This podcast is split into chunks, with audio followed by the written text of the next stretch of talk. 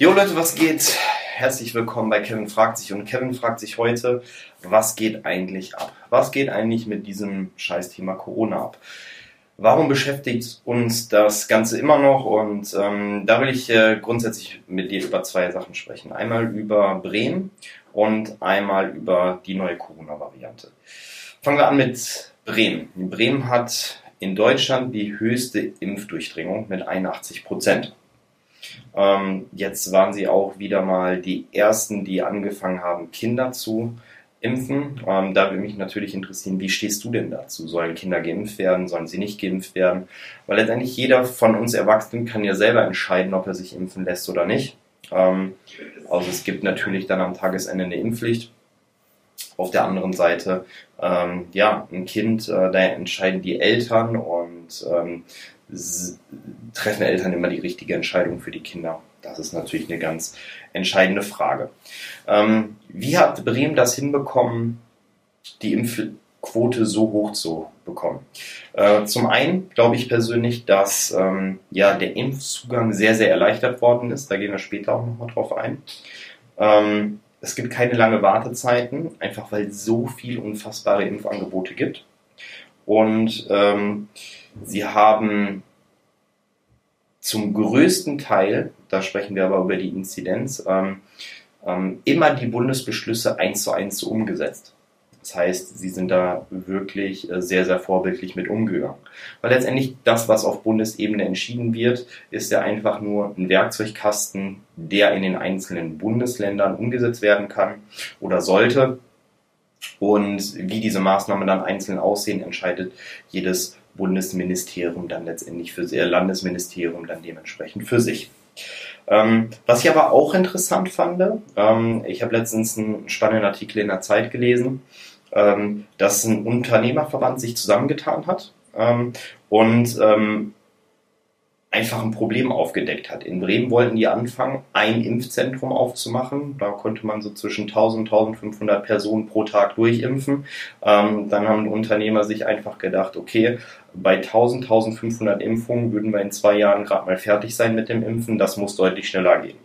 Das heißt, hier wurde wirklich, ja, ähm, Selbstinitiative ähm, ähm, geleistet und äh, Personen haben sich einfach zusammengeschlossen und einfach gesagt, hey, pass auf, ich bin der Experte darin, ich kann eine gute Infrastruktur in Richtung Callcenter oder sowas aufbauen. Ich kann die IT liefern, ich habe vielleicht Gewerbeimmobilien, die gerade frei stehen und ähm, einfach durch diesen Zusammenschluss von ganz, ganz vielen Kompetenzen und durch, ja, extrem gute Arbeitsteilung hat man es einfach geschafft. Wie gesagt, dass äh, ja, dass die, dass die Hemmschwelle bzw. der Zugang zu einer Impfung relativ leicht ist und ähm, auf der anderen Seite natürlich, dass es keine lange Wartezeiten gibt und wenn es eine Wartezeit gibt, dass das dann auch drin stattfindet, weil keiner hat ja Lust, sich irgendwie bei Regen, Nässe, Sturm, wie auch immer draußen hinzustellen, sondern ähm, das soll natürlich dann so angenehm und charmant wie möglich laufen. Ähm, auf der anderen Seite haben sie dafür gesorgt, dass extrem freundliches Personal einfach eingestellt wird. Weil wenn ich mich schon impfen lasse, dann möchte ich natürlich auch sehr, sehr positiv ähm, ja, empfangen werden. Also wenn ich an meine erste Impfung denke, die habe ich zum Beispiel in Frankreich gemacht. Ähm, der Arzt hat mich gar nicht aufgeklärt. Ähm, das war einfach Selbstinitiative, wo ich gesagt habe, okay, ich habe mich dazu entschlossen, mich impfen zu lassen. Und äh, jetzt bin ich an der Reihe, jetzt habe ich hier die Möglichkeit und dann wurde ich da auch geimpft. Das zweite Mal war in Ravensburg und da sage ich, das war wirklich hervorragend gelöst. Ich bin halt ähm, da ins große Impfzentrum gegangen, ähm, habe vorher einen Online-Termin gemacht, das war relativ früh am Morgen.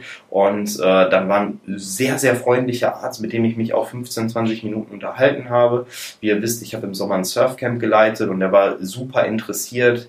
Hey, wie hast du das gemacht? Und ähm, wie läuft es so? Und äh, was sind deine nächsten Pläne, was machst du jetzt, wenn du in Deutschland bist? Und wieso bist du gerade in Ravensburg? Und ähm, also ein super nettes Gespräch. Und ähm, ich glaube, wenn ganz, ganz viele Menschen über positive Ereignisse sprechen, dann ist die Bereitschaft auch noch mal ein Stück weit höher da, weil ähm, ja, wenn ich da gut empfangen werde und ähm, gerade wenn ich vielleicht auch eine skeptische Person bin und ähm, dann aber trotzdem mit Freundlichkeit empfangen werde und die Aufklärungsarbeit dann vor Ort und auch über Medien, wie auch immer, sehr, sehr stark und gut funktioniert, ähm, ja, dann habe ich auch unter Umständen Lust oder eher Lust, mich impfen zu lassen.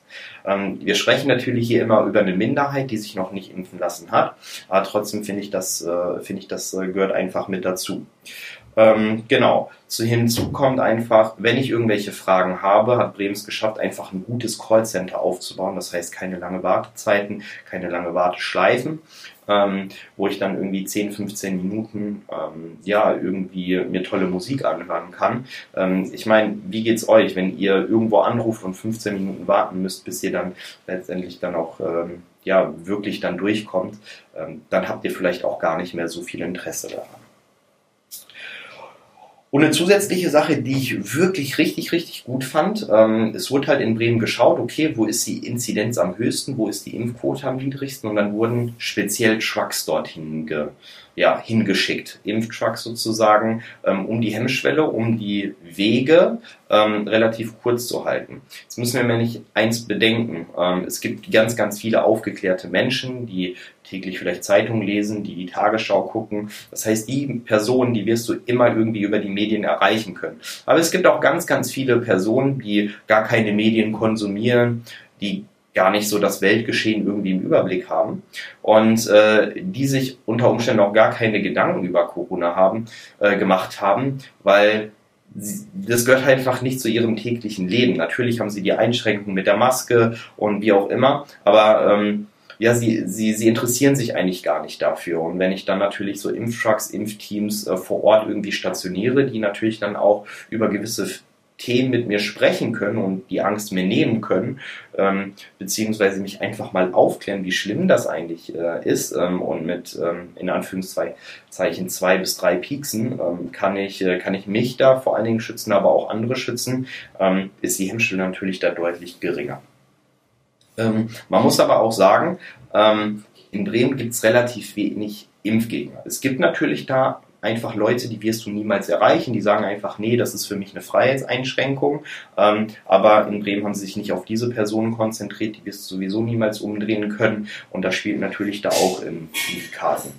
Ähm, Bremen hat jetzt allerdings ähm, ein großes Problem. Ähm, die sind jetzt, was Thema Boosterimpfung angeht, gerade mal Durchschnitt. Womit hat das was zu tun? Ähm, Anfang September oder Mitte September wurden ja die Impfzentren geschlossen. Ähm, das heißt, die Personaldecke zu dem Zeitpunkt war relativ gut. Sie hatten sehr gutes Personal, was ausgebildet ist. Und ähm, ja, jetzt kannst du dir vorstellen, wenn auf einmal so ein Impfzentrum geschlossen wird, dann hast du folgendes Problem. Ähm, die gehen die ganzen Leute weg. Die suchen sich natürlich dann einen anderen Job, äh, sind da vielleicht eingegliedert, fühlen sich da auch ziemlich wohl. Und Anfang Dezember wurden die Impfzentren wieder aufgemacht. Ähm, jetzt hast du ein absolutes Problem, was Personal angeht. Und ähm, darunter leidet Bremen momentan noch. Das dauert, denke ich mal, noch so einen Monat, anderthalb Monate, bis die da wieder äh, voll durchstarten können. Weil ähm, sie haben einfach gesagt, hey, wir wollen eine sehr, sehr hohe Impfquote auch bei Kindern haben. Und ähm, da müssen wir einfach als Vorbild vorangehen. Wir müssen halt einfach gute Leute, freundliche Leute bekommen, die Lust haben, ähm, ja, mit Leuten darüber zu diskutieren, ähm, wie man Corona letztendlich bekämpfen kann. Ähm, es muss natürlich Fachpersonal sein, die müssen gut ausgebildet sein und dementsprechend ähm, ähm, glaube ich einfach, dass auch in Zukunft Bremen da wieder ein sehr, sehr gutes, ähm, ja, ein, ein, ein ziemlich guter Vorreiter in dem Bereich sein kann.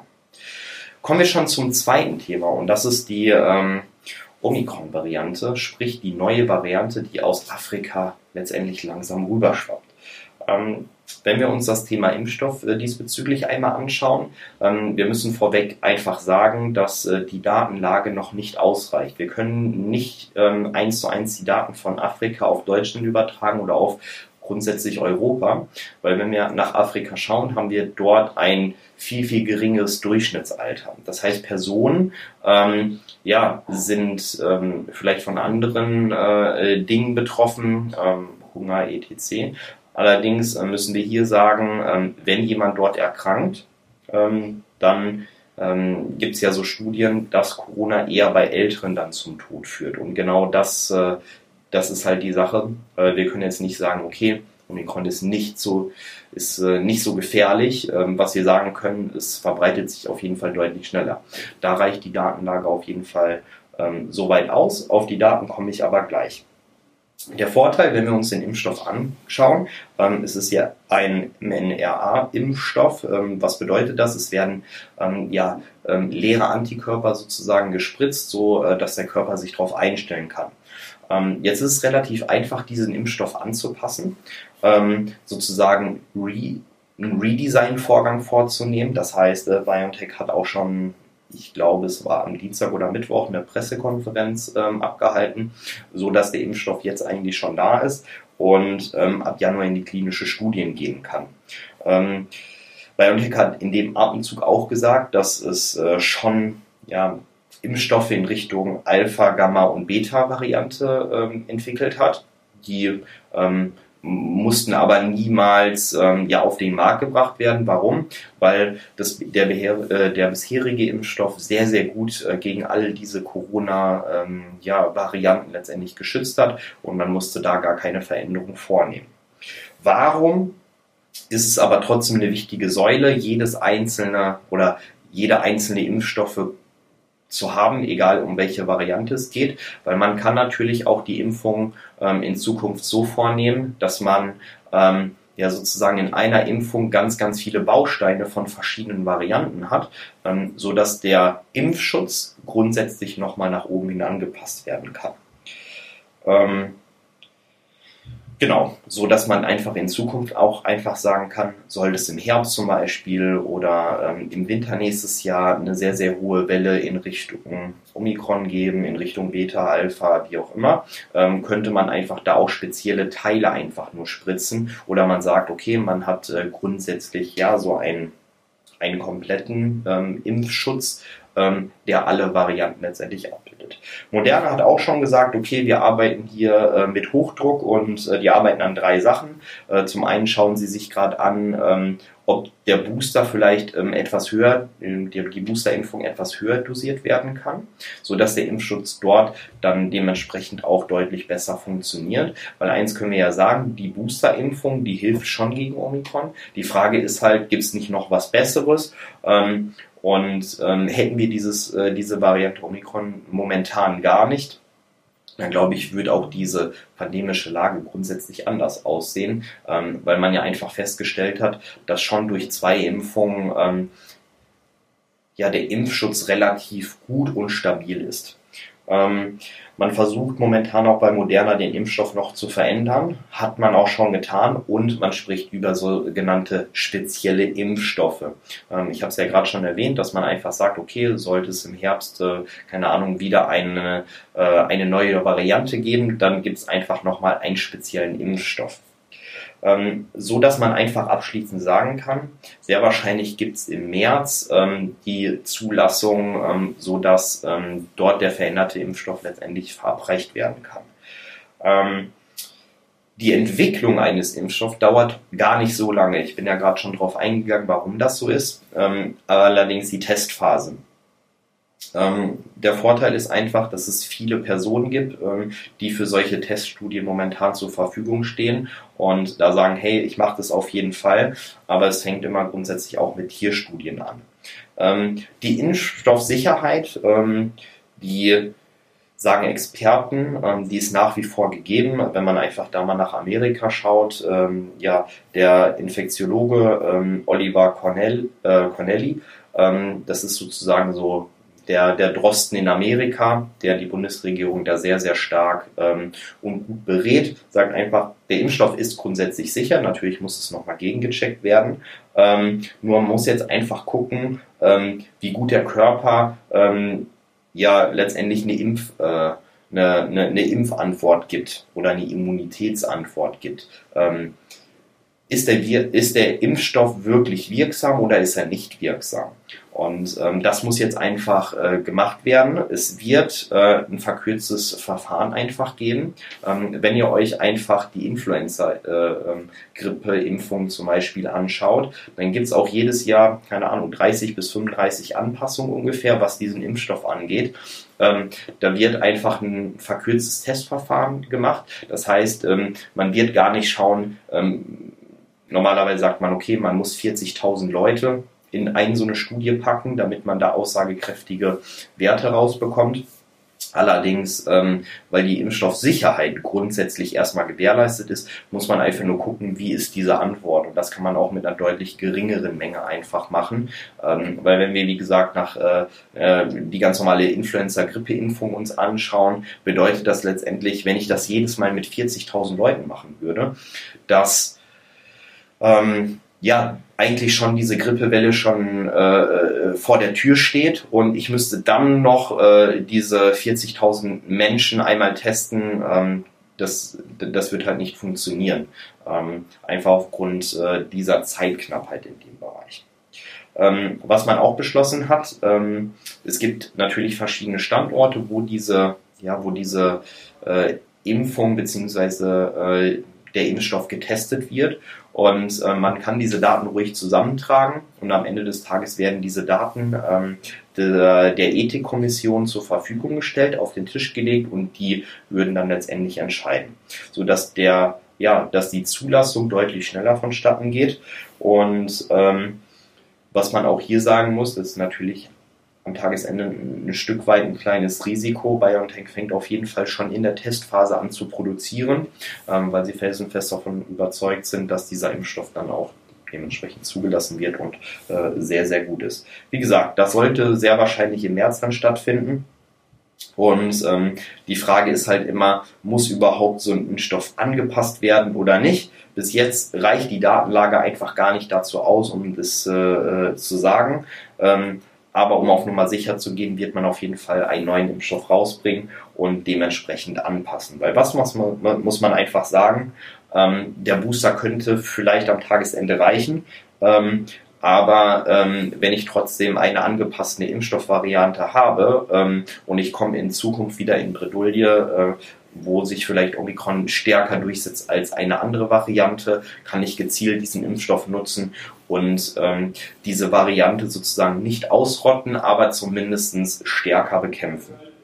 Ähm, es wird auf jeden Fall langfristig immer wieder regelmäßige Anpassungen geben und ähm, ja, ähm, und es werden bei äh, Corona grundsätzlich neutralisierte Antikörper gespritzt. Ähm, ähm, das ähm, trainiert oder das trainiert auf jeden Fall auch das Immunsystem und es werden sogenannte T-Zellen ähm, ja, angeschaltet sozusagen. Das sind Kämpfer, die helfen deinem Organismus, deinem Körper dabei, ähm, durch die Corona-Infektion dann deutlich äh, besser zu kommen.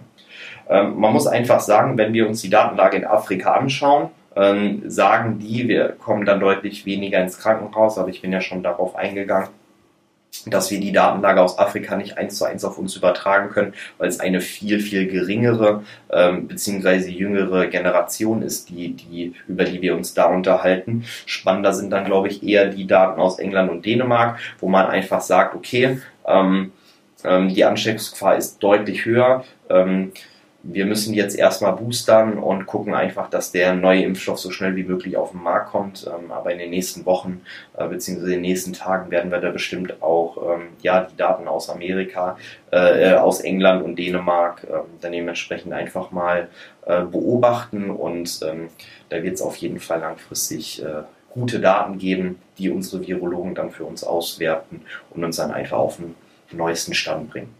Ich hoffe, dir hat diese Folge gefallen und ähm, spannendes Thema meiner Meinung nach, ähm, dass äh, du dich mit, ähm, ja, mit, äh, mit Corona beschäftigst.